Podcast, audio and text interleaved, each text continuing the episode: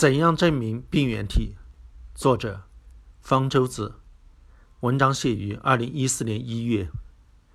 前面我们提到，美国普渡大学植物病理学退休教授唐修博博士声称，在转基因作物中发现了一种全新的微生物，它不仅引起了大豆、玉米成批死亡，还能导致牲畜大批流产和人类疾病。他唯一的证据是用电子显微镜拍下的照片。模模糊糊的一团东西，据称就是这种不明病原体，但他拒绝交出病原体供鉴定，所以没法知道那究竟是什么东西，甚至连是否是生物都很成问题。很可能那不过是无生命的杂质晶体。有一批科学家联名呼吁休伯博士交出不明病原体，到现在联名者已经五百名，休伯未予理睬。假如有一天，休伯突然把病原体样本交了出来。再假如这个样本经过基因序列鉴定，发现是某种新型微生物，那么就能证明它就是一种病原体吗？不能，因为有可能这是一种无害的微生物。那么怎么证明一种微生物是某种疾病的病原体呢？最早思考这个问题的是德国人雅各布·亨勒。亨勒培养了一个伟大的学生，细菌学的创始人之一。罗伯特·科赫，科赫发现了一系列重大传染病的病原体，包括炭疽病、结核病、霍乱。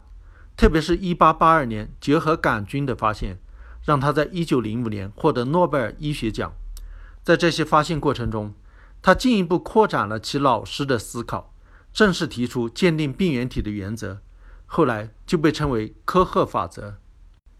要认定某种微生物是某种疾病的病原体，当然首先必须在所有患有该疾病的病人身上发现该微生物。但是每个人身上都带有许多种微生物，又怎么知道发现的这种微生物就是和疾病有关的呢？科赫提出，可以和健康人做对比，这种微生物是健康人身上所没有的，只有病人身上才有。如果一种微生物是病人身上有的，而健康人身上没有的，那么就说明这种微生物与该疾病有关。但是相关性并不等于因果性。比如说，有这种可能：这种微生物是疾病的产物，是因为先有了疾病，然后才感染了该微生物，而不是由该微生物导致疾病。所以，为了证明该微生物是病原体，格赫进一步提出了更严格的三条要求：二。要能够把该微生物分离出来，在培养基中进行培养。三、把培养所得的微生物接种到健康的实验对象身上，会导致相同的疾病。四、从患病的实验对象身上能够重新分离到该微生物，而且其特征与原来的微生物完全相同。如果能够同时符合这四条要求，就足以证明某种微生物是某种疾病的病原体。但是科赫很快自己就发现，有的疾病的病原体并不能同时满足这些要求。例如，有些人身上带有霍乱弧菌，但是并不发病。事实上，后来发现这种情形相当普遍。人们被某些病原体感染，并不一定会发病，而是表现得很健康。例如，有的人被乙肝病毒感染后，并没有得乙肝，只是变成了乙肝病毒的携带者。所以，科赫法则的第一条的后面部分，并非普遍适用的。连带着，第三条也成问题了。当时化学家比登科夫认为，霍乱是由于土壤中的某种毒素引起的，不相信霍乱弧菌是病原体。从科赫那里要来霍乱弧菌，在一八九二年十月七日当众喝下，结果并没有得霍乱。